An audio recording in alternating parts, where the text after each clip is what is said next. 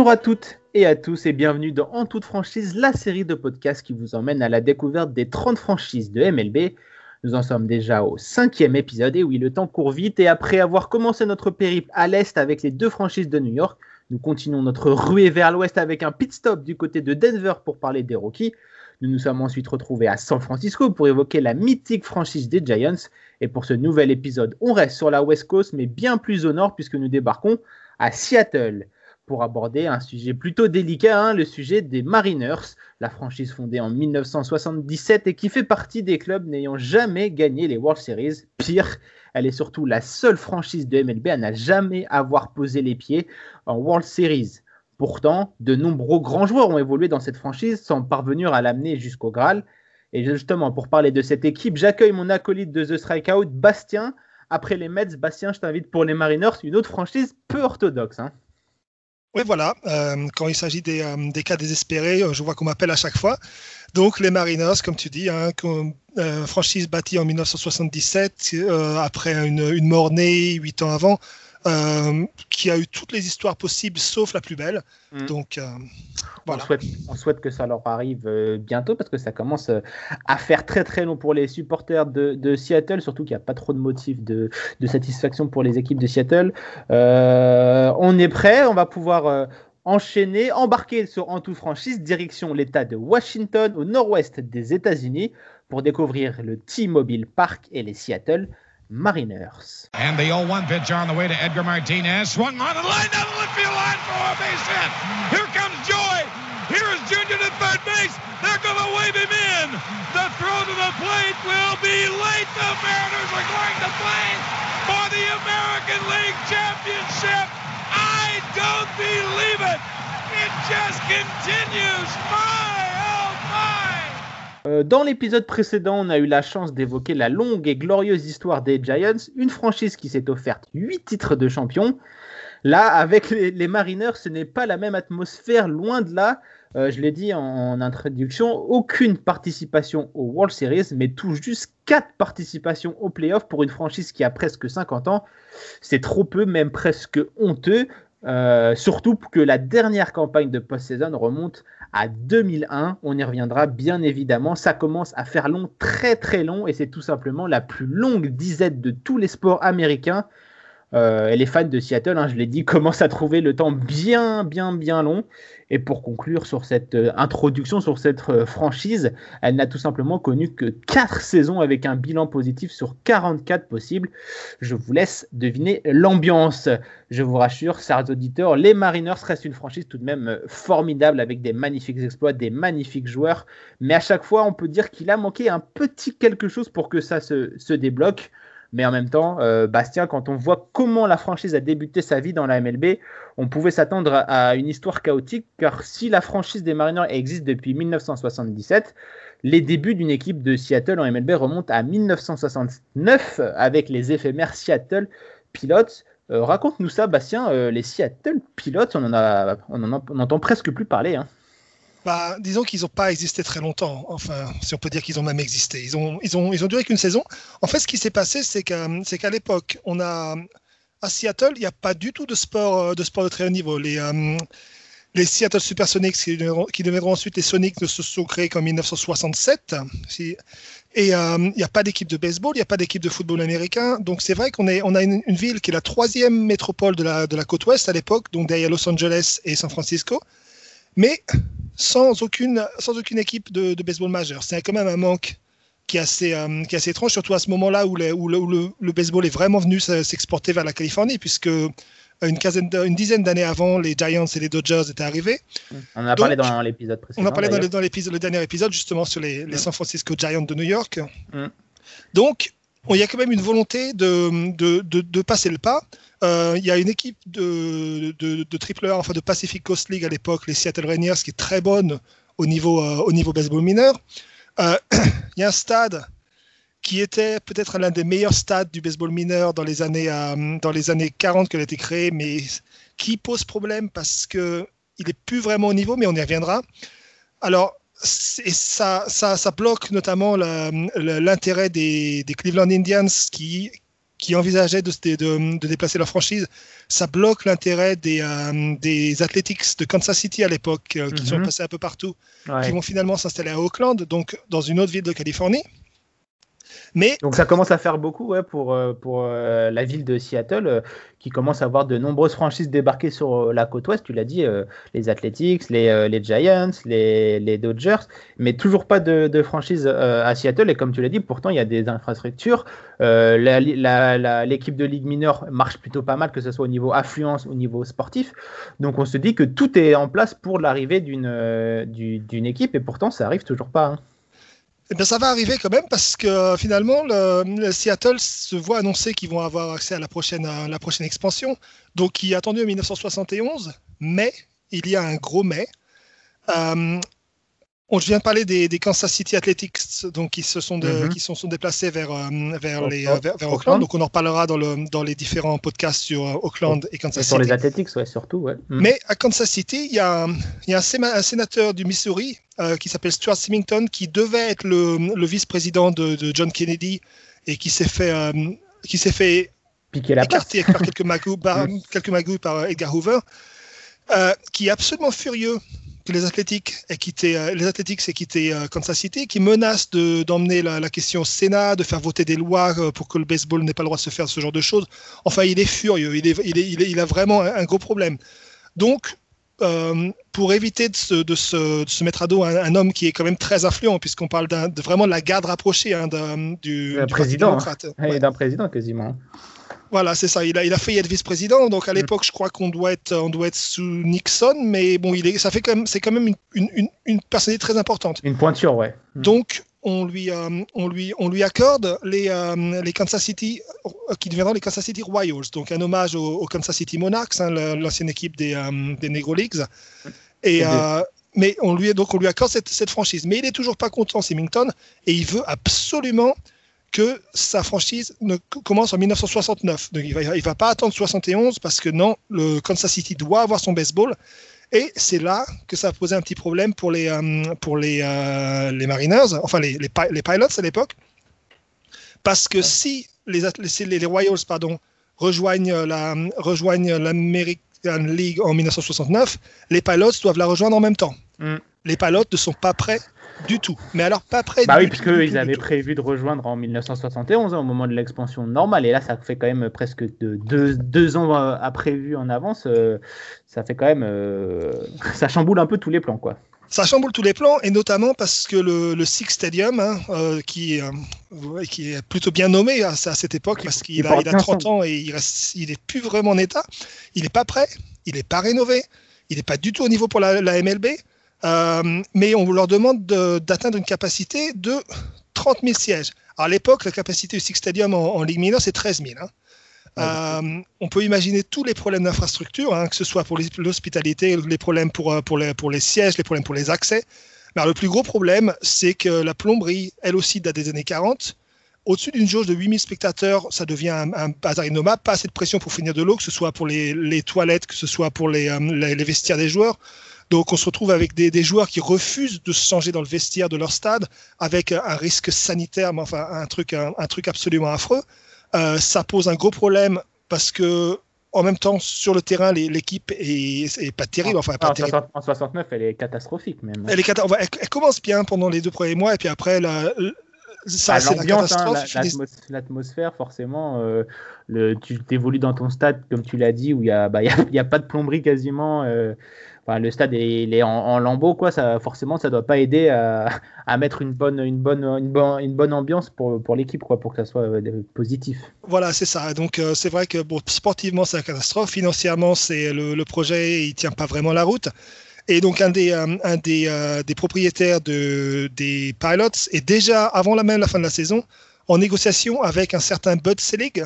Donc Bud Selig, qui sera le, le commissionneur de la Ligue, hein, de la MLB euh, dans les années 90-2000, plutôt 2000 si je, si je ne m'abuse, et, qui, euh, et qui, lui, euh, est prêt à racheter la franchise et à l'installer à Milwaukee, où il va créer donc les Milwaukee Brewers, deuxième du nom, puisqu'il y en avait une au début du XXe siècle, pour créer les Milwaukee Brewers, les Milwaukee Brewers qu'on connaît aujourd'hui.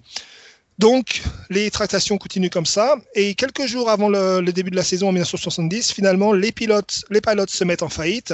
Mm. Ils déménagent à Milwaukee. À Milwaukee, il fallait absolument terminer le dossier avant la, pré-saison pour que les, les, joueurs ne deviennent pas free agents. Donc, ça a été expédié.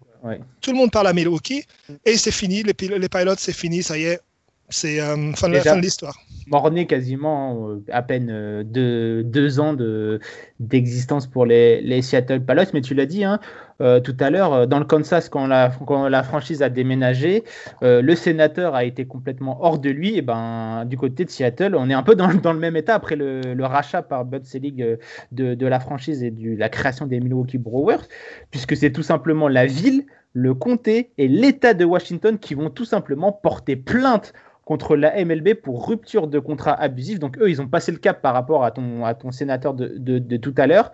Donc euh, c'est vraiment un cas embarrassant pour, euh, la MLB. Et euh, les, les, les, plaintifs, les plaignants plutôt, excusez-moi, ils sont tellement confiants après leur plainte. et les déboires du Six Stadium qu'ils ont déjà construit leur arène multisport qui s'appelle le Kingdom. Euh, il sera d'ailleurs hein, l'enceinte des trois franchises majeures qui vont arriver dans la ville de Seattle, donc les Mariners en MLB, les Seahawks en NFL et les Supersonics euh, en MLB. Cette enceinte sera par la suite euh, démolie en, 2000, mais cette construction vient appuyer le projet de faire revenir la MLB à Seattle et ça prouve aussi que bah, on est très très serein du côté de, Seattle pour. Oui, parce, parce, que oui, voilà, j'allais dire, il y a vraiment une, une, une sérénité, enfin une une confiance parce que quand même le Kingdom, la construction débute en 72, deux ans avant que la NFL n'accorde l'expansion à la ville qui viendra ah pour les Seahawks, et quatre ans avant que les Seahawks ne débutent, et cinq mm. ans avant que les, Mariners euh, ne, fassent leur début eux-mêmes. Donc, mm. de toute façon, ils étaient partis et il n'y avait pas de, ça il y avait pas de refus possible pour eux. Ouais, bah pour eux, c'est ce que je disais, ils sont quasiment certains que leur plainte va, va, va aboutir. Et après un, duel de sept années hein, dans, les, dans les méandres de la justice américaine, Seattle redevient ou devient la 25e franchise de, MLB dans une nouvelle expansion où elle sera euh, accompagnée par les Toronto euh, euh, Blue Jays. Euh, on va pas se le cacher, hein. comme pour les pilotes, hein, les débuts de la franchise sont tout simplement catastrophiques là aussi. Et il faut attendre 1991 hein, pour assister à la première saison avec un, bilan positif, sachant que la franchise a donc débuté en, 1977, le nom Mariners en 77. Euh, la franchise verra également trois propriétaires se succéder à sa tête jusqu'en 1992 avec l'arrivée de Nintendo America qui reprendra les rênes euh, de, l'équipe de Seattle. Euh, c'est un rachat un peu compréhensible euh, à l'époque car on sent qu'au début de ces années 90, quelque chose est en train de, naître et de se monter du côté des, Mariners. Euh, Bastien, au niveau sportif, tout est en train de se mettre en place. Les pièces du puzzle sont quasiment toutes alignées avec des coups bien sentis sur les transferts avec Edgar Martinez ou Randy Johnson. Le recrutement d'un coach de renom, mais surtout, mais surtout, l'avènement de l'un des meilleurs joueurs de tous les temps, The Kid. C'est ça. On va tout d'abord hein, passer un voile pudique sur les années 80, parce que comme tu as dit, c'est vraiment pas oui, voilà, j'ai préféré aller euh. directement sur les années qui comptent pour nos amis de, Seattle, parce que jusqu'aux années 91, euh, on va pas se le cacher, c'est pas c'est pas Jojo. Hein. Bah, pour, pour faire très vite, on a deux trois anecdotes qui résument un peu tout ce qui s'est passé. Euh, un des pires managers de, de, MLB, Emory Wills, qui était pourtant un très très bon joueur, ancien MVP, cette fois All-Star, euh, qui a été quand même assez bête pour essayer d'agrandir la zone du batteur pour que pour donner donc dans un stade professionnel hein, pour donner un avantage à ses batteurs.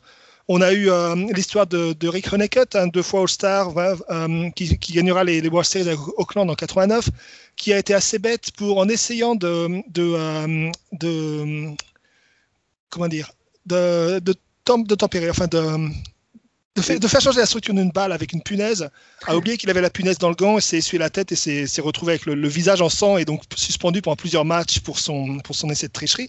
Donc c'était que des histoires comme ça. Hein. Mm. Euh, au niveau des joueurs, on a, on a Gaylord Perry qui vient, qui vient passer sa retraite à Seattle, mais qui est vraiment sur la fin, le lanceur euh, Hall of Famer. Euh, il y a un très bon joueur, Harold Reynolds, mais là aussi, le management est pas du tout au niveau c'est un, joueur avec une vitesse pas possible, mais la tactique sur les bases, sur, les bases pour un coureur de son, de son acabit est absolument scandaleuse.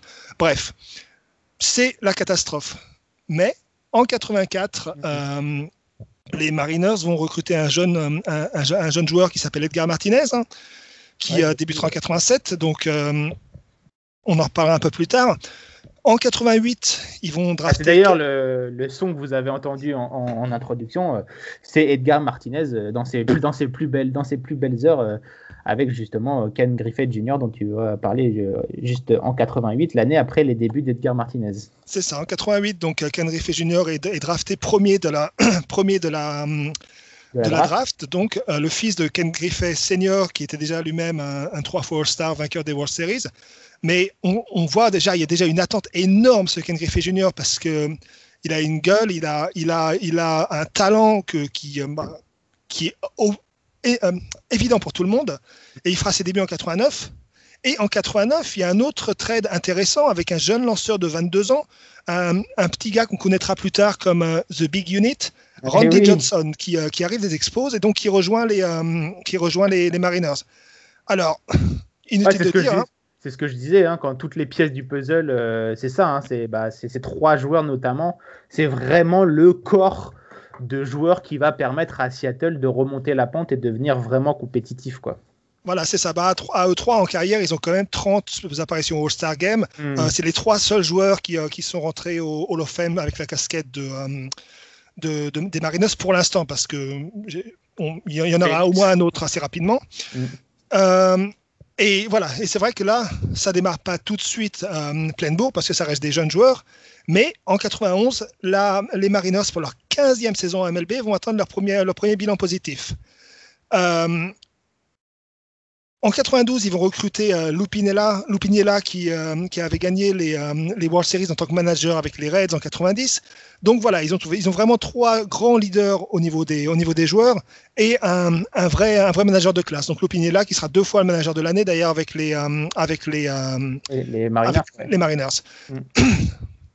Donc ça commence à Ouais, bah, j'allais juste te dire que bah oui, voilà, c'est juste que euh, forcément avec trois joueurs euh, Hall of Famer, euh, forcément c'est beaucoup plus simple de, de, gagner des matchs, surtout quand on a un entraîneur de renom. Hein, tu l'as dit, les premiers entraîneurs des Mariners, c'était limite de, du foutage de foutage de gueule, notamment notre ami Maury Wills là, hein, pour son la zone de batteur. Là, Lupinella, c'est vraiment c'est vraiment un, vraiment un, autre calibre et du coup tout cet amas de, de talent, ça clique tout de suite puisqu'on l'a dit dès 1991, euh, c'est direct premier bilan, euh, bilan positif. Ensuite, en 92, rachat de, par Nintendo de, de, l'équipe. Et ensuite, bah, c'est le, le, le, début de la grande montée en puissance des, des Mariners, euh, comme tu vas nous, nous le dire, jusqu'à jusqu'à 2001. Quoi. Voilà, c'est ça. En fait, une montée en puissance médiatique et, euh, et sportive, parce que on va juste faire un petit aparté sur, euh, sur Nintendo qui rachète les Mariners. Bien sûr, à l'époque, hein, c'est pour ceux qui ont, qui ont plus de 30 ans, c'est l'époque de la Super NES, la Super Nintendo, qui est lancée en 90. Mm. On a ce Ken Griffey Jr. qui, euh, qui, est, qui, est quand même, qui est quand même un, personnage. Oui en fait, on pourrait peut-être comparer un peu sa, son, son, éclosion au tout début, parce qu'on est au tout, au tout, début pour Tatis, mais son, son éclosion et sa façon de s'inscrire dans l'époque à ses débuts, c'est vrai qu'a Tatis Junior un petit peu aujourd'hui, hmm. Fernando Tatis Junior. Et, euh, et donc, du, du, coup, Ken Griffey Jr., on le voit partout. Hein. Il, a, il, a, il, a, il, a, le style, il a le, style casquette à l'envers un peu rebelle. Hein. On est à l'époque d'André Agassi aussi, de ce, de ce genre, de, ce genre de, de personnage de Kids, justement, hein, le Kid de Las Vegas et The Kid que les Américains adorent. Il apparaît chez les Simpsons avec Will Smith dans Le Prince de Bel Air. Il a des jeux vidéo à son nom donc de, par, Nintendo. Euh, il a les premières, les premières Nike euh, à son nom. à l'époque de Air Jordan, lui, c'est les Nike Griffiths. Donc vraiment, c'est euh, c'est pas forcément quelqu'un qu'on, un, un, joueur, enfin ou un sportif que l'on connaît vraiment en France hors intérêt pour le baseball. Mais à l'époque, c'est une méga méga star. C'est vraiment presque l'équivalent de Michael Jordan. Surtout que c'est à, la même période en plus, donc euh, forcément ça devait être. c'est pour vous montrer l'impact qu'il a eu, c'est que euh, bah, il, on peut dire que après le baseball bien évidemment avait moins d'impact que le, la, NBA évidemment, mais euh, à l'époque Ken Griffey, tout le monde le connaît dans le dans un Américain lambda même qui s'intéresse pas trop au, baseball connaît Ken Griffey Jr. quoi. C'est ça. Et, puis en plus, il faut pas oublier non plus qu'au niveau sportif, ces années 90 à lui, euh, dans, toutes les statistiques qui, comptent, il est au même niveau ou euh, supérieur à Barry Bonds, à part peut-être au, niveau de, la course sur base. Mais jusqu'à jusqu'à 2000 et jusqu'au moment où Barry Bonds va, se transformer en, monstre absolu, en Godzilla, euh, Ken Griffey, Barry Bonds, c'est le même genre de niveau. C'est vraiment le haut, du panier chez les lanceurs. Donc pour revenir, euh, pour revenir aux sportifs, donc on a, on a Ken Griffey qui est la superstar, on a Edgar Martinez qui est pas loin d'être au, enfin, peut-être pas au même niveau quand même, mais qui est, qui est quand même un, un, très très grand joueur. D'ailleurs, un, un, Hall of Famer lui aussi, même si ça a pris plus de temps. Et Johnson. Donc en 94 déjà, là on voit que ça, que ça commence à tourner un peu. Les, euh, c'est une, une, saison à, en 65 matchs à cause de la grève, mm -hmm. mais quand même euh, ils finissent troisième à seulement deux matchs de Texas, de, des Texas Rangers qui gagnent la, la, la, division et à un match des, euh, des Athletics. Et en 95, il va, ça va être la saison, la saison d'Edgar Martinez et la première énorme saison de Randy Johnson. Ouais, Donc, les débuts euh, de, big, de Big Unit, euh, c'est vraiment l'année 95, Randy Johnson euh, qui rentrera dans la légende comme l'un des meilleurs lanceurs de, de, de, tous les temps. Et 95, c'est vraiment sa première saison, on va dire, élite. C'est ça, parce que c'est encore une saison un tout petit peu raccourcie. Il y a une saison en, 5, en 144 matchs qui se jouera même en 145 matchs pour les, euh, pour les Angels et les, euh, et les Mariners, puisque euh, les Mariners, cette saison-là, vont vraiment trouver pour la première fois des, ressources qu'on ne soupçonnait pas dans cette équipe, toujours un peu, un peu mièvre. ils sont complètement hors de la course au playoff en août. 13 matchs derrière les, California Angels, hein, qui deviendront ensuite les Los Angeles Angels of Anaheim et les Los Angeles, les Los Angeles Angels tout court. Et en même temps, ça se passe pas très bien à Seattle. Les autorités locales ne valident pas le projet de nouveau stade qui était demandé. Donc, euh, l'atmosphère est un peu sombre. Mais là, euh, une, une, énorme série de victoires en septembre. Euh, les grands slogans euh, Refuse to lose, donc refuser de perdre, avec des, des matchs vraiment euh, bataillés au couteau, ouais. mmh. des, des, des, remontadas en fin de match, et en même temps les, les Angels qui s'effondrent. Et du coup, les deux équipes se retrouvent à égalité à 60, avec un bilan de 78-66 et on va avoir un match, euh, un match 145. Un match décisif, ouais. un match décisif, donc pour la qualification pour les playoffs. Euh, et là, on dit merci à Randy Johnson, hein, qui, euh, qui va prendre sa 18e victoire de la saison pour, euh, pour deux défaites seulement euh, envoyé son sixième complete game de la saison juste dans le match qui compte, hein, donc vraiment à la, ah, à la ouais. Gardner. Mm. Euh, il, va il va concéder trois hits et pour un, pour un, un point, un point mérité. Ouais. Et mm. les Angels s'imposent 9 à 1. Alors voilà, voilà hop, on, on file et on va les directement. Les Mariners s'imposent 9 à 1. Et les, les Mariners s'imposent 9 à 1, pardon. Donc on file mm. directement en, en ALDS face aux Yankees, hein, qui ne sont pas encore les grands, grands Yankees, mais qui, qui commencent à aussi ouais. monter en puissance. Mm.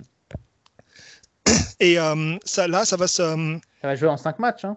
Ça va jouer en 5, en cinq matchs et ça va être un des grands, grands, grands moments de l'histoire de, des, euh, des Mariners. Donc, euh, ce clip qu'on a entendu en, en intervalle au, au, début de, au début de ce podcast, où dans le cinquième match, euh, alors qu'ils étaient menés 2-0, les, euh, pas, pas, il s'est mené 2-0 dans les séries, pardon. Hein. Ouais. Euh, et en 11e manche, alors que les Yankees mènent 5-4, on a Joey Cora, donc le frère d'Alex Cora, en troisième base, Ken Griffey en première base pour les, euh, pour les Mariners, et Edgar Martinez qui, euh, qui, est, qui est au bâton, euh, qui va taper un, un, double dans le, dans le, vers le mur gauche, permettant à, à Joey Cora de rentrer à, et à Ken Griffey Jr. de passer de première base au marbre et pour un, pour un, walk, un walk-off absolument incroyable où tu as vraiment l'énorme star de la saison, hein, euh, Edgar Martinez qui a tapé presque 36% cette saison-là, euh, qui est fini troisième au classement du MVP et qui, euh, qui a vraiment fait une, saison où il, il, est en tête de pratiquement toutes les statistiques offensives. Euh, Ken Griffey Jr. qui avait été blessé la moitié de la saison et qui revient juste au bon moment. Mm -hmm. Et les, euh, les, les, Mariners qui finalement pour leur première série de, de playoffs s'offrent un, un, un, scénario ah. complètement incroyable. Ouais, parce que tu l'as, pardon, tu, tu l'as dit, ils étaient menés 2-0, ils reviennent à deux partout, et dans le, et dans le, le match 5, évidemment, ils renvoient leur star Randy Johnson euh, sur la butte, donc ça aide, plus ce coup sûr de Edgar Martinez pour offrir la, victoire aux, Mariners, c'est vraiment euh, le, scénario parfait, et comme on l'a dit, c'est le groupe de joueurs qu'on attendait, qui répond présent et qui porte les Mariners jusqu'au final de, conférence, tout simplement. Ouais, c'est ça, voilà, c'est vrai que c'est. Euh, c'est le scénario parfait. Hmm. Bon, après, ça va, ça va pas forcément bien se passer en, en, en Championship Series, puisque ils vont, ils vont tomber contre, contre les Cleveland Indians, qui eux-mêmes tomberont ensuite contre les Atlanta Braves, hein, absolument intouchables. Les, Braves des années 90, de toute façon, ils étaient complètement injouables, hein, avec notamment leur, rotation Glavine, euh, Smalls et, tout, et compagnie, c'était quasiment, euh, quasiment injouable pour euh, toutes les, toutes les équipes. Hein. Voilà. Mais il y a quand même eu. Est-ce qu'il y, a du bon quand même pour ce parcours, euh, ce beau parcours en, post-saison pour les Mariners qui jusque-là était une, on va le dire, hein, une franchise de, de losers. Hein. Donc là, c'est enfin d'avoir pu goûter un peu à cette post-saison et à ces victoires, ça a dû euh, se réveiller quelques consciences quand même. Oui, en effet, évidemment, parce que euh, dès qu'il y a un engouement populaire, dès que dès qu'une équipe ou dès qu'un événement fait que les, les gens vont, se, se, rangent derrière une équipe comme, comme les Mariners en 95, euh, les consciences politiques vont rapidement suivre. Donc, dans la foulée, euh, le, le, projet de construction du, du, du grand stade de, de, Seattle, donc qui sera le, le Safeco Field, aujourd'hui le T-Mobile Park, est approuvé. Et donc, le Safeco Field sera livré en 1999. Euh, en même temps, sportivement, on a, on a un gamin plutôt prometteur hein, qui, a, qui a été drafté en 93 avec le, le premier tour de la, euh, enfin le premier choix. Euh, qui a fait ses débuts, quelques matchs en 94-95 et qui en 1996 va complètement exploser. Donc un certain Alex Rodriguez, hein, le Harrod qu'on verra plus tard chez les Rangers, puis chez les, euh, chez les Yankees et pas mal à la pharmacie. Donc on a. Il ne faut pas le dire trop fort, notre ami Gaëtan euh, pourrait avoir quelques. Quelques, quelques non, mais c'était juste, juste, pour acheter du paracétamol. Il faut, oui, il, faut, il avait un petit rhume. C'est ça. Mais le seul problème, c'est qu'à ce moment-là, on a déjà les signes euh, de ce qui va suivre sur les prochaines saisons. Il y a quand même des gros manques au pitching, et notamment parce que Randy Johnson cette saison-là va être, se blesser une bonne partie de la saison. Donc 96, euh, c'est pas terrible, terrible. 97, euh, on va encore avoir un petit problème de pitching parce qu'il y a Facero qui est plutôt bon et Johnson qui fait une saison absolument monumentale encore, hein, qui ont on parle d'un bilan de 24, 20 victoires à 4 défaites, un ERA de 28, 291 euh, strikeouts. Mais ah bah justement, on parlait de Harrod. Le problème, c'est qu'il y a Roger Clemens qui, euh, euh, est là aussi. Et donc, euh, Johnson ne sera que deuxième au, au CI Young. Et surtout, le bullpen est désastreux. Alors que de l'autre côté, au niveau de l'attaque, c'est une attaque de feu avec Ken Griffey Jr. qui sera MVP avec ses 56 home runs. L'équipe qui frappe le plus de home runs dans la ligue avec un record de 264. Et donc, vraiment, une, une équipe offensivement intouchable, mais dans laquelle il manque euh, peut-être euh, il manque de la compagnie vraiment pour, pour, euh, pour Randy Johnson. Malheureusement, enfin, excuse-moi, ça va vraiment être comment dire le, marque de fabrique un peu. Voilà, exactement. Ça va être le souci récurrent du côté de nos amis de, de Seattle. C'est vraiment ce, ce, pitching et d'autant plus qu'en 98, bah, Randy Johnson est, est tradé euh, et, va donc rejoindre euh, mes amis de, Houston. Bah. Ouais, c'est ça. Oui, il passera seulement, euh, il passera seulement quelques mois parce qu'il était à, il était à quelques mois de, la fin de son contrat. Il va être tradé à la waivers trade deadline, donc à la fin août, parce que les, les, Mariners ne refusent ou ne sont pas en mesure de lui offrir un, vrai contrat long. Mm. Et il va ensuite partir chez Diamondbacks, qui sont donc en fin de 99, qui seront, c'est l'année de l'expansion où, où, les Diamondbacks sont créés, il me semble 99 d'ailleurs et sera une de leurs premières, euh, une, une de leurs premières superstars. Et, euh, il faut dire. Vas-y, excuse-moi, je voulais dire que à l'époque, Randy Johnson, euh, il a déjà quand même 35 ans et c'est ça qui est quand même assez, assez fou. Euh, c'est que plus, les, plus les, saisons passent et plus il, devient, fort. Et pour, euh, juste pour te, les Diamondbacks vont commencer en 98, donc une, saison, une saison avant. Et donc en 99, et au gros recrutement de, de Randy Johnson, ils lui mettent le contrat qu'il faut. Et derrière, bah, il, va tout simplement, il va tout simplement dérouler Randy Johnson, puisqu'il va faire le quadruplé, 4 CI Young de suite pour les, pour les, les, les D-backs. Donc, donc forcément, quelques regrets Hein, du côté de, Seattle, mais c'est vraiment pour vous montrer euh, que Randy Johnson, c'était vraiment un joueur totalement incroyable. 4 CI Young de consécutifs, euh, des IRA de moins de 2,50 sur ces, sur ces saisons-là. Totalement, ah, il était totalement euh, juste injouable. Et on peut s'en mordre les doigts du côté de, Seattle. Et on peut même dire que c'était le début de la fin déjà de ces Mariners gagnants, on va dire Le début de la fin, peut-être, parce que c'est vrai qu'on va, on, recroisera euh, Randy Johnson dans trois ans plus tard. Bah, D'abord, c'est vrai qu'on a quand même l'impression que, que, ça, que ça, se, ça se désagrège parce qu'en 99, c'est Ken Griffey Jr. qui, qui est tradé à un an de la fin de son contrat. Il mhm. part aux Reds. Hein. donc les Reds, c'est la franchise, la franchise avec laquelle son, son père, Ken Griffey Sr., avait rempli les, gagné les World Series deux fois en 74 et 75, donc à l'époque de la Big Red Machines. Mm. C'est la ville où il a grandi et il a besoin de se retrouver près de sa famille parce que il y, avait une, une, chose avec Griffey Junior aussi, c'est que derrière tout l'aspect superstar, et c'est marrant, on parlait d'André Agassi tout à l'heure, c'est encore une fois assez similaire. similaire. C'était comme un, garçon super fragile.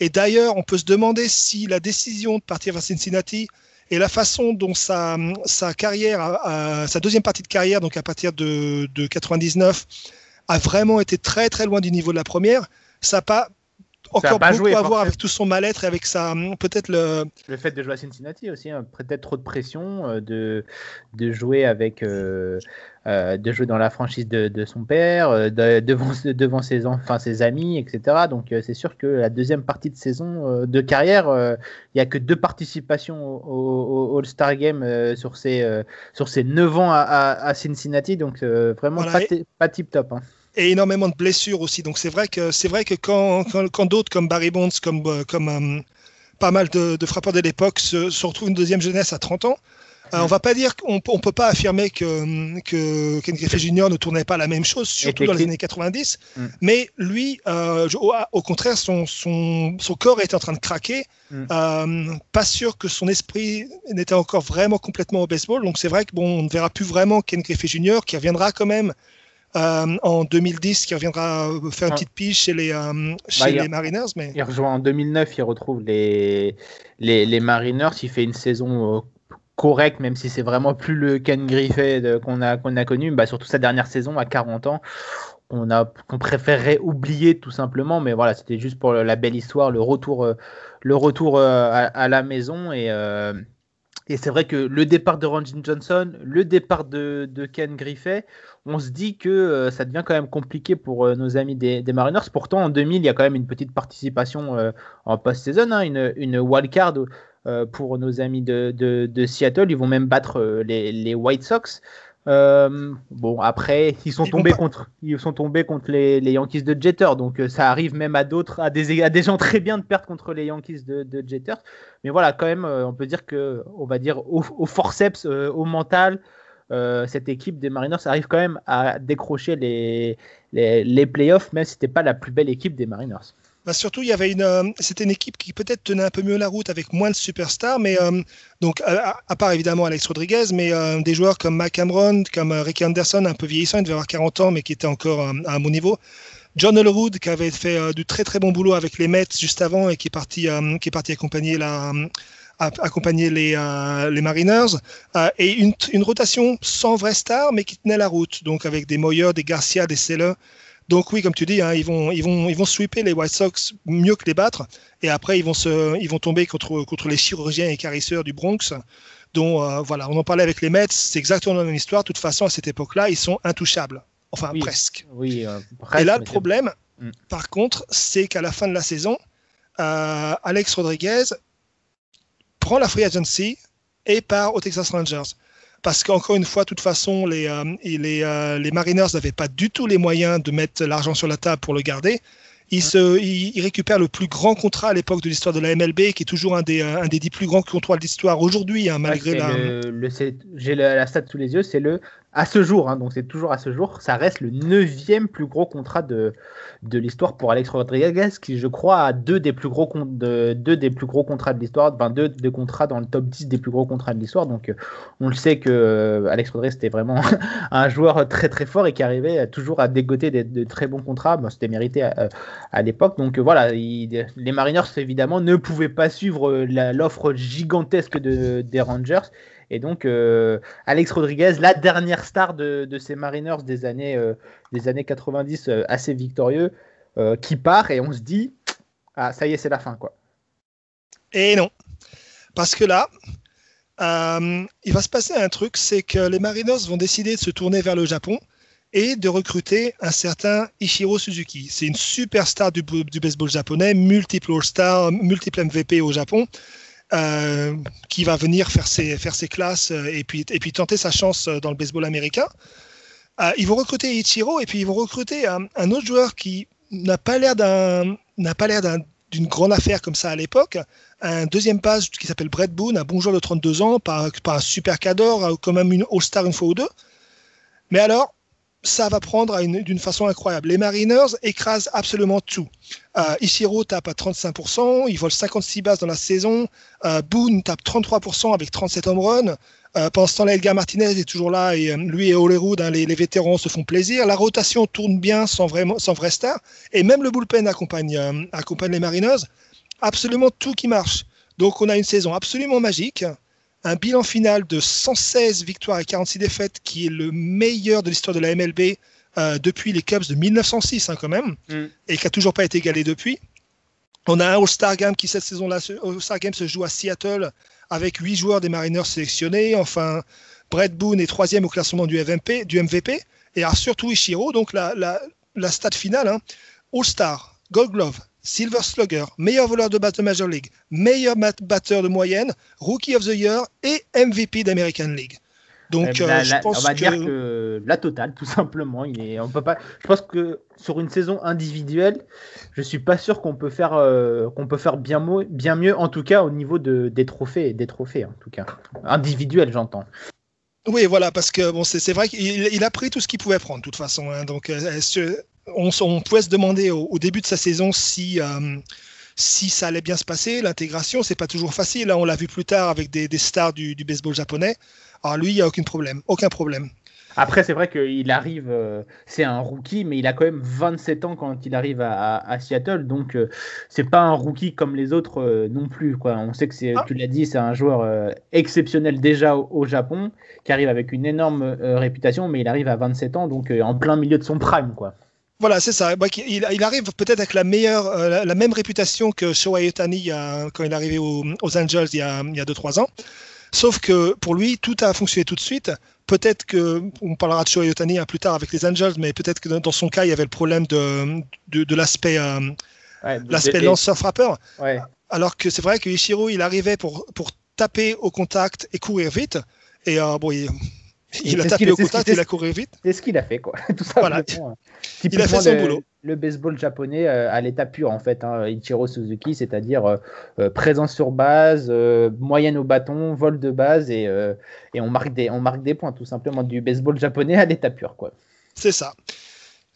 Et pourtant, avec ce bilan incroyable, avec, avec ce, donc ce, ce, Suzuki MVP, avec ce Brett Boone au, top de son, de son, enfin au top de sa carrière d'ailleurs, vraiment une année, une année exceptionnelle pour lui avec Martinez, avec, avec tout ça. Ça va encore craquer en playoff. Donc, ils vont difficilement battre les Indians en une revanche de, une revanche de 1995. Mais cette fois, bah, ils vont encore se faire ouvrir par les, par les Yankees. Hein. Quatre victoires à 1 après avoir dominé toute la saison, après, alors qu'on les voyait vraiment aller, euh, aller, aller, au bout. Mais 4 victoires pour les Yankees qui, eux, cherchent à gagner leur quatrième, leur quatrième World Series consécutive. Des World Series que les Yankees perdront finalement dans le Game 7, dans le match 7, au terme d'une série absolument folle hein, dont on parlera avec, euh, euh, au, euh, au, moment de parler des, des, Diamondbacks, mm. avec quelques performances absolument surhumaines du CI Young cette semaine-là. Ce CI Young qui s'appelle Randy Johnson. Comme et là, on peut quand même se poser la question, même si financièrement c'était évidemment pas possible, et si Randy Johnson était resté à Seattle trois ans de plus? Ah, c'est vrai que ça va vraiment être un what assez exceptionnel euh, pour les, les Mariners. Euh, ce petit binôme Ichiro Suzuki, euh, Randy Johnson, ça aurait pu faire énormément de dégâts. Et malheureusement, hein, on le sait, Seattle, c'est quand même un, petit marché au niveau baseball. Donc financièrement, c'est assez difficile de, de retenir les, les, grandes stars quand il y a les, les, les, grands, les grands marchés qui arrivent pour aligner les, les Donc c'est sûr qu'on aurait aimé que Randy Johnson reste, mais c'était quasiment impossible de, le retenir, surtout que bah, derrière, il fallait, euh, il fallait essayer de tenter de, de garder Alex Rodriguez, etc. Donc euh, forcément, euh, ça, c'était, c'était pas, c'était pas possible. Et là, on se dit quand même une nouvelle fois Seattle euh, y était presque quoi, mais qu'il y a toujours quelque chose qui quelque chose quelque chose qui manque. Bah là par exemple pour 2001 c'est peut-être le un, petit manque d'une superstar au, au, pitching pour euh, pour débloquer les débloquer les, les choses quoi parce que bon au niveau au niveau batting bah t'as Ichiro, t'as quand même encore Edgar Martinez qui tourne plutôt plutôt pas mal, mais il y a toujours ce petit c'est vraiment l'histoire des Mariners c'est qu'à chaque fois il, il manque un petit quelque chose quoi. C'est ça. Euh, il manque, quand, il y a, toute l'attaque, il manque les, batteurs il manque les euh, lanceurs de classe. Euh, quand il est lanceur de classe, l'attaque ne va pas forcément suivre. Et c'est l'histoire, c'est l'histoire qui se répète quand même le plus souvent. Le plus souvent, c'est quand même les, lanceurs qui suivent, parce que même à la grande époque de, Johnson, euh, il, manquait quand même beaucoup de support. Hein. C'est un peu comme, c'est un peu comme, comme quand tu vois Jacob de Gron tout seul parce que Syndergaard est blessé, Stroman n'est pas là, etc., au, sommet des, au sommet des, des Mets, mhm tu te dis, bon, c'est dommage, quoi, parce que ces joueurs-là, ces lanceurs-là mériteraient un peu plus de support, notamment d'autres lanceurs. Mais. Bah, c'est comme ça, c'est Seattle. Et puis bah, en 2002, ils feront, euh, ils feront illusion, hein, nos amis de, de, Seattle, mais on se rend bien compte que bah, ça y est, le, le momentum est, on va dire, est passé du côté des Mariners. L'entraîneur. Euh, Lupinella partira et euh, depuis, hein, c'est quand même euh, très très difficile pour, euh, les Mariners. Ichiro continuera, d'impressionner. Il y aura encore des, gens, des joueurs de gros talent qui vont passer par, ce club, notamment Adrian Beltré qui fera un passage plutôt convaincant du côté de Seattle. Euh, mais dans ce marasme de, de, nos amis des Mariners post 2000, euh, il y a quand même, il faut parler d'un joueur, euh, c'est Félix Hernandez, qui a vraiment été la seule éclaircie dans ces années 2000 catastrophiques de, des Mariners, quoi. Oui, ouais, Félix Hernandez qui, qui a lui tout seul en fait a, a permis aux, enfin presque à lui tout seul, a permis aux Mariners de pas de pas totalement sombré dans le, dans le, dans le ridicule. Quoi. Et dans l'oubli aussi. Parce que... et, dans l'oubli au passage. Donc c'est vrai qu'il euh, fait quelques saisons, notamment euh, à la fin des années 2000, euh, dans sa saison, sa saison 2010, qui est, qui a un truc, un truc incroyable. Hein. On parle d'une équipe ici qui est au fond du trou, mais qui pour la deuxième fois en trois ans vient, de faire, vient de poster un bilan de 61 victoires pour 101 défaites. et lui, il réussit quand même cette saison-là à gagner le, le CI Young. Donc ça te, ça te, donne une idée de la performance un peu, hein, de, parce qu'on peut pas vraiment dire qu'il était dans une équipe qui le, qui le mettait en valeur. Et ce qui est fou, enfin, ce qui est quand même assez fou pour un Cy Young, c'est que son, sa, sa, carte de victoire-défaite n'est pas si folle que ça. On a parlé de Randy Johnson tout à l'heure qui avait que deux défaites dans sa, dans sa, dans sa saison. Là, euh, Félix Hernandez euh, affiche en 2010 sa saison euh, Cy Young 13 victoires pour 12 défaites. Quoi. Donc c'est assez impressionnant qu'un joueur euh, avec autant de défaites arrive à devenir Cy Young. C'est pour vous dire la puissance et la démonstration qu'avait réalisé Félix Hernandez à, ce moment-là. Quoi. Oui, après 13 victoires et 12 défaites, mais il est, euh, il est leader de, toutes les Major Leagues au niveau de, de, l'IRA avec 2.27. Mm. Il est le lanceur qui a lancé le plus de manches en, en, en American League. Euh, et donc c'est vrai qu'il a, il a 232 strikeouts qui est pas loin qui doit pas être loin du, euh, du, du, du, haut du classement non plus. J'ai pas exactement la statistique sous les yeux. Il y a six matchs complets. Enfin bref, c'est vraiment une saison euh, XXL de, de, Félix Hernandez dans une équipe pourtant qui, qui était vraiment pas glorieuse. Hein.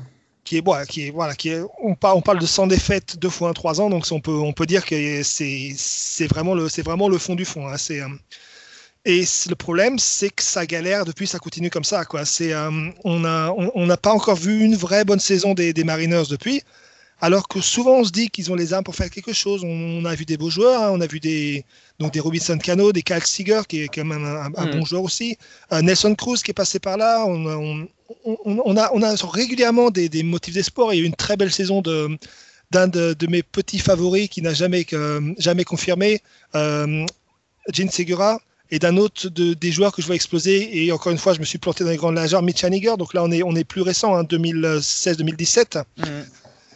On a des bons joueurs qui passent, mais alors, un, ils restent pas vraiment. Et deux, euh, bah, ils confirment pas vraiment non plus.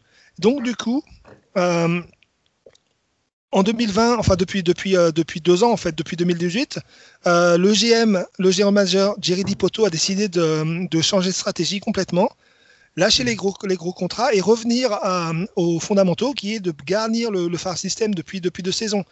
Donc ça a commencé avec, euh, avec entre autres, hein, le, le trade pour euh, Jared Kellenic, hein, un des mm. trades les plus honteux de, de, l'histoire des Mets. Et peut-être, peut-être, enfin, on, verra quand il va atteindre les, Major League, peut-être un des, un des, meilleurs coups faits par les, par les, Mariners pour envoyer un, canot vieillissant. Limité par les blessures, qui, était, qui, sortait une suspension pour dopage, qui vient de, retrouver dans une, de retomber dans une autre, Oh, et, Edwin Diaz, le closer, qui, euh, qui n'a pas confirmé non plus depuis, pour récupérer Kalenic et plusieurs, euh, plusieurs autres prospects et, joueurs de, MLB. Euh, enfin, excuse-moi de te, couper, mais c'est vrai qu'il il y a eu un changement de stratégie complète depuis l'arrivée au pouvoir de, de Jerry Dipoto du côté des Mariners. Pendant longtemps, on a vu qu'il y avait des grandes stars à chaque fois, on recrutait des grandes stars, ou grâce au recrutement, on avait des grandes stars. Là, maintenant, euh, du côté de Seattle, on se dit on va former nos propres stars. Euh, parce que bah, comme d'habitude, euh, les moyens sont limités, donc pour, pour faire venir du monde, c'est difficile. Sportivement, c'est le, climat n'est pas propice à attirer des, grandes stars, donc tout simplement, la solution, bah, c'est de, de, former eux, nous-mêmes les, joueurs, et c'est ce qu'ils ce qu'ils vont faire. Hein. En 2020, on a eu les premiers prémices hein, de cette première vague de jeunes talents comme Kyle Lewis qui a remporté le titre de rookie de l'année d'ailleurs. Et ce qui est fou de se dire, c'est que, bah, on vient d'en parler avec Jared Kelenic, c'est que Kyle Lewis n'est même pas le meilleur jeune rookie de cette équipe. Et c'est ça qui est, qui est, fou, c'est que euh, Kyle Lewis, on le considère comme un très bon jeune, mais pas comme un des meilleurs jeunes de cette franchise. Donc c'est quand même c'est ça, qui est fou, c'est qu'il y a encore beaucoup beaucoup de monde qui va arriver du côté des Mariners et euh, on n'est pas loin de se dire que euh, il serait temps de monter dans le bateau de la hype des Mariners, Bastien. Ouais, c'est ça, parce que bon, c'est vrai qu'en plus, de, en plus des, jeunes qui, qui, sont dans le farm system, il y a quelques, quelques joueurs relativement jeunes qui ont rejoint, euh, qui ont rejoint les, les Mariners dans les 13. Donc il y a JP Crawford, hein, qui est un ancien premier tour de draft des, des Phillies. Euh, il y avait aussi, il y avait aussi T. France qui a été qui padré en 2020. Euh, ils ont pas dans leur dans leur farm system, il y a aussi Evan White qui a eu des débuts pas forcément très faciles, mais qui est attendu comme un grand talent. Justin Dunn, euh, Justice Sheffield, l'ex top prospect des Yankees, donc qui a été euh, qui a été euh, tradé à, à Seattle dans le trade pour pour Paxton. Et on a un des prospects les plus attendus de MLB qu'on devrait qu'on devrait voir arriver. Donc là, je parle pas de Jared Kelenic qu'on pourrait voir arriver en 2021 mais en 2022, il y a un des prospects les plus attendus de MLB, un jeune fielder dominicain de 19 ans euh, qui s'appelle Julio Rodriguez, recruté comme free agent international en 2017 et doté de qualités qu'on dit hors du commun. Alors, pour, pour donner une histoire, une, idée un peu de, de, l'intérêt que, que provoque Julio Rodriguez et de la hype qu'il y a déjà sur ce joueur qui, euh, qui est encore à, au moins une ou deux saisons de, de son arrivée à MLB, cette année, il va faire la couverture du Prospect Handbook de, Baseball America, donc le, livre des prospects. Euh, alors, je te donne une petite liste des, gars auxquels il va succéder. Vas-y. 2011, Bryce Harper. 2012, Mike Trott. 2013, Jurickson Profar. 2014, Miguel Sano. 2015, Chris Bryant. 2016, Corey Seager. 2017, Yohan Moncada. 2018, Vladimir Guerrero Jr. 2019, Fernando Tatis Jr. Et 2020, Vander Franco et, Mackenzie Gore, qui, qui sont en, en, train d'arriver vers les, vers les majeurs où je crois que Gore a commencé l'an oui, dernier. Il a commencé cette saison en 2020, ouais. Et donc en 2021, Julio Rodriguez. Donc, pour les, euh, les non-initiés au baseball et qui, qui, essaieraient de découvrir le baseball et les, et les Mariners, tous les noms qu'on vient de citer, c'est des superstars ou des futurs superstars euh, de, du baseball. Et donc ça vous place euh, Julio Rodriguez dans une liste assez XXL de, de prospects. Et comme vous l'a dit Bastien, ça vous montre la hype qu'il y a autour de, de ce jeune dominicain qui a été recruté en, en 2017 par, par Seattle. Donc, euh, si vous voulez découvrir une franchise et commencer à supporter une franchise, je pense que les Mariners, c'est plutôt pas mal pour les prochaines années avec tout ce qui, tout ce qui arrive. Euh, les Mariners risquent d'être assez intéressants. Surtout que, Bastien, tu vas, tu vas me, je vais, je vais te poser la question. Euh, en plus, la fenêtre de tir semble s'ouvrir de plus en plus pour les Mariners pour retrouver la, la post-season. Euh, les Astros sont sur plutôt une phase descendante. Euh, les Rangers, eux, sont. voilà. Euh, les Athletics, ils n'arrivent pas à, franchir le cap. Et les Angels, ça reste les Angels, c'est-à-dire une équipe qui n'arrive pas à faire tourner Mike Trout. Donc, on peut se dire qu'il y a quand même de la place pour cette équipe des Mariners d'ici 2-3 ans pour essayer d'enfin retrouver la, post-saison. Et ça serait bien mérité, puisque c'est depuis 2001, on le rappelle, que nos amis de Seattle n'ont pas, pas connu la, post-season. Oui, absolument. C'est vrai qu'il y a un petit, un petit quelque chose en fait dans, chez, ces, euh, chez ces Marinos qui rappelle euh, les Padres et les White Sox hein, qui sont mhm. en train d'exploser maintenant cette saison. Euh, dans la façon dont ils ont, ils ont vraiment amassé un des meilleurs farm systems de, de, Major League. Je crois qu'ils ont six, six prospects dans les top 100, ce qui est le, ce qui est le meilleur score sur, sur toutes les équipes de, de, de Major League en ce moment. Euh, et c'est vrai que, comme tu disais, hein, si vous cherchez à être fan d'une franchise avant qu'elle soit cool, c'est peut-être bien le moment maintenant d'opter pour les Mariners plutôt pour les Padres ou les White Sox, où vous serez déjà dans le bon wagon. Soyez les premiers, soyez des supporters des Mariners. Il n'y a, a aucune question euh, ici. Eh ben écoutez, comme quoi on essaye d'un peu de, de, mettre un peu de baume au cœur euh, aux fans de Seattle et de ramener un peu de hype sur cette franchise parce qu'on va pas se le cacher, euh, historiquement et sportivement, ça n'a pas été Jojo, on le rappelle, hein, Mariners, la seule franchise de MLB à ne jamais avoir participé World Series, donc c'est quand même historique pour, pour cette équipe. Même les nouvelles équipes ont, déjà au moins joué les, les, World Series, des, franchises plus, plus jeunes que, plus jeunes que, que, Seattle. Euh, vous l'avez compris, hein, il y a eu des jours glorieux euh, et des jours un peu moins glorieux, surtout du côté de, Mariners. Euh, on n'en est pas encore là, évidemment. Il y a encore deux, au moins 2-3 ans d'attente avant l'explosion de, Seattle. Donc, pour tous ceux qui veulent rejoindre le train de live des Mariners, on va vous faire un petit top 5 des joueurs qu'il faut absolument connaître si vous voulez devenir un fan de Seattle qui se respecte. Euh, Bastien, on commence tout de suite par le, numéro 5. Euh, qui, est, qui est le numéro 5, tout simplement, qu'il faut connaître alors, j'ai cinq, euh, j'ai cinq noms évidents. J'ai beaucoup de mal à les mettre dans l'ordre, mais je vais mettre Randy Johnson en numéro 5 parce que le, top, top, top de sa carrière n'a pas vraiment été chez, les, Mariners. Mm. Mais euh, c'est le début, c'est le début euh, de, de la légende de Randy Johnson. C'est écrit du côté de, de Seattle, même s'il a explosé du côté de l'Arizona. Le, les prémices, ça a été, on a vraiment senti que ça allait vraiment être euh, un grand lanceur de la MLB chez les Mariners. Voilà. en deux, ça fend un peu le cœur, mais enfin bon, ça, ça reste en, pardon, en quatre, ça fend un peu le cœur, mais ça reste ça reste un, classement quand même de, de, très très haut niveau. ça va être Edgar Martinez. Hein l'homme dont, euh, dont Mariano Rivera disait qu'il était un, des, des, des, frappeurs qu'il détestait le plus affronter.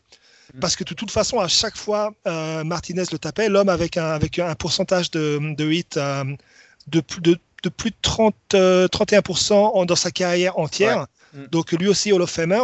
Mm et qui a passé tout simplement toute sa carrière du côté de, de Seattle, 18 saisons avec, euh, avec les, Mariners. Euh, il y a 309 home runs avec l'équipe, euh, plus de 1200 points produits. Donc vraiment un batteur, on peut dire, assez sous-estimé quand même, hein, puisque bah, il était dans l'ombre des, des, gros frappeurs comme Ken Griffey ou Barry Bond de, de l'époque. Mais ça reste quand même un, personne, un personnage de, de, cette, de la MLB, un Hall of Famer, tu, tu l'as dit. Donc un grand joueur qui mérite un peu plus de, de reconnaissance, qui a quand même été sept fois All-Star également. Donc, euh, euh, un joueur qu'il faut connaître si on veut être fan de, de Seattle. Voilà. Euh, sur le podium, la dernière place du podium, donc en, troisième position, qui, qui nous places-tu, mon, mon, cher Bastien? Alors j'ai mis Félix Hernandez. Alors le, le problème que j'avais en fait, c'est que je voulais pas mettre les deux, les deux lanceurs à la fin. Mhm. Euh, et puis que Félix Hernandez, il mérite quand même un peu de sympathie parce qu'il s'est tapé toutes ces années galères avec, des, performances incroyables. Et puis ça aurait pu être Randy euh, Johnson, ça aurait pu être Martinez, ça aurait pu être Hernandez pour la troisième place. Je pense que les trois. Euh, ça joue dans, trois... dans un mouchoir de poche, ouais. Les trois, ouais, voilà. Et surtout, bah, Félix Hernandez, faut quand même le rappeler, euh, il a quand même euh, lancé un perfect game, donc le match parfait pour un, pour un lanceur, c'est-à-dire euh, ne concéder aucun coup sûr, aucun but sur balle, tout simplement aucune présence sur base pendant, pendant, pendant son match, et surtout bah, 27 batteurs affrontés et 27 retraits. Donc c'est vraiment une performance exceptionnelle pour vous, pour vous dire. Hein. il n'y a que 23 perfect games dans toute l'histoire de la, de la MLB, donc vraiment un exploit pour Félix, un exploit de plus pour Félix Hernandez. Et il faut le dire que en plus ce Perfect Game c'est dans les années 2012, donc en année 2012, on l'a dit dans les années euh, catastrophiques des, des, Mariners. Donc c'est vraiment un exploit supplémentaire euh, à mettre à l'actif de ce bon vieux Félix Hernandez euh, qui mérite largement sa place dans les top 5 des meilleurs joueurs de, de la franchise des Mariners. Absolument. Et maintenant, donc, ah, là, ça va être très difficile à, à, départager, hein, j'ai l'impression. Alors, je vais quand même partir sur Ishiro Suzuki en deuxième place. Hein, donc, pour ça, enfin, il y a bien sûr son incroyable saison, son incroyable saison 2001 qui, qui aurait dû jouer pour lui peut-être. Mais en face, on a quand même une, on a quand même une, compétition de fou. Et puis, on a, on a quand même un, des, un, des, grands héros populaires du baseball des années 90. Euh, que Ichiro, c'est vraiment une icône du baseball, mais Ken Griffey, c'est une icône du sport américain. Donc il y a vraiment euh, cette petite différence peut-être qui peut jouer euh, pour, pour Ken Griffey. Quoi. Ouais, voilà, ça, c'est comme tu dis, c'est héros du sport américain. c'est encore enfin, c'est septième au niveau du nombre de home runs frappés en ayant vraiment perdu le rythme sur la deuxième partie de, de carrière, euh, c'est un des euh, un des, des, trois joueurs qui a été élu au Hall of Fame au premier tour avec plus de 99% des voix. Hein. D'ailleurs, c'est le premier parce qu'à il est, à l'époque, il est passé devant Tom Seaver. Et ensuite, il n'y a que Rivera qui a eu, euh, qui a eu un, 100% et Derek Jeter qui a raté le, qui a raté le 100% pour, pour un vote. Et Ken Griffey, lui, rate le 100% pour seulement trois voix aussi. Donc mm. voilà, on, on, parle vraiment de, on parle vraiment de, de ce genre d'icône. Hein qui finalement, hmm. qui finalement euh, n'a duré que sur, sur une période de 10 ans, mais a vraiment, vraiment complètement euh, influencé la, culture populaire, la culture du baseball, hmm. parce que c'était un joueur exceptionnel, parce que c'était un joueur spectaculaire, et parce que finalement, il était peut-être pas euh, pas supérieur, par exemple, à, à, Barry Bonds. Après, il y a aussi la question, il y a aussi le fait qu'il s'est jamais fait prendre. Mm. mais il donnait une impression, euh, une impression supérieure, pas d'être juste, un, pas d'être juste violent et rapide, mais il, il avait ce côté spectaculaire. Donc c'est vrai que euh, c'est vrai que Ken Griffey, ça reste la légende de Seattle et un des, des plus grands noms du, euh, de l'histoire du baseball, tout simplement. Voilà, et c'est pour ça qu'il est placé en premier, évidemment. Il y a d'autres joueurs qui auraient mérité de, de faire partie de, de, ce top 5, mais forcément, ces cinq joueurs-là, c'est quand même les, les, figures de proue de, de cette franchise. De, qui existe depuis 1977 et qui n'a pas connu que des, des jours glorieux. Donc, euh, donc voilà, il faut un peu de, de rayon de soleil euh, pour nos amis de, de, de Seattle. Euh, voilà, je pense qu'on a fait un joli petit tour de, de cette franchise de, de, Seattle. On espère que ça vous a plu et que vous avez pris des choses sur cette équipe qui a beaucoup perdu, mais qui a énormément beaucoup de charme. Hein. C'est quand même une franchise très sympathique, on va le, on va le dire, avec une, une, belle histoire, des joueurs de, de qualité et surtout n'hésitez pas à rejoindre, comme l'a dit Bastien, le wagon de la hype pour ces Mariners qui devraient être euh, sur le devant de la scène dans les, dans, les, dans les prochaines années. En tout cas, on leur souhaite et d'enfin participer au World Series et de briser un peu cette, cette malédiction. Merci Bastien de m'avoir accompagné pour cette cinquième émission dans toute franchise. Merci à toi.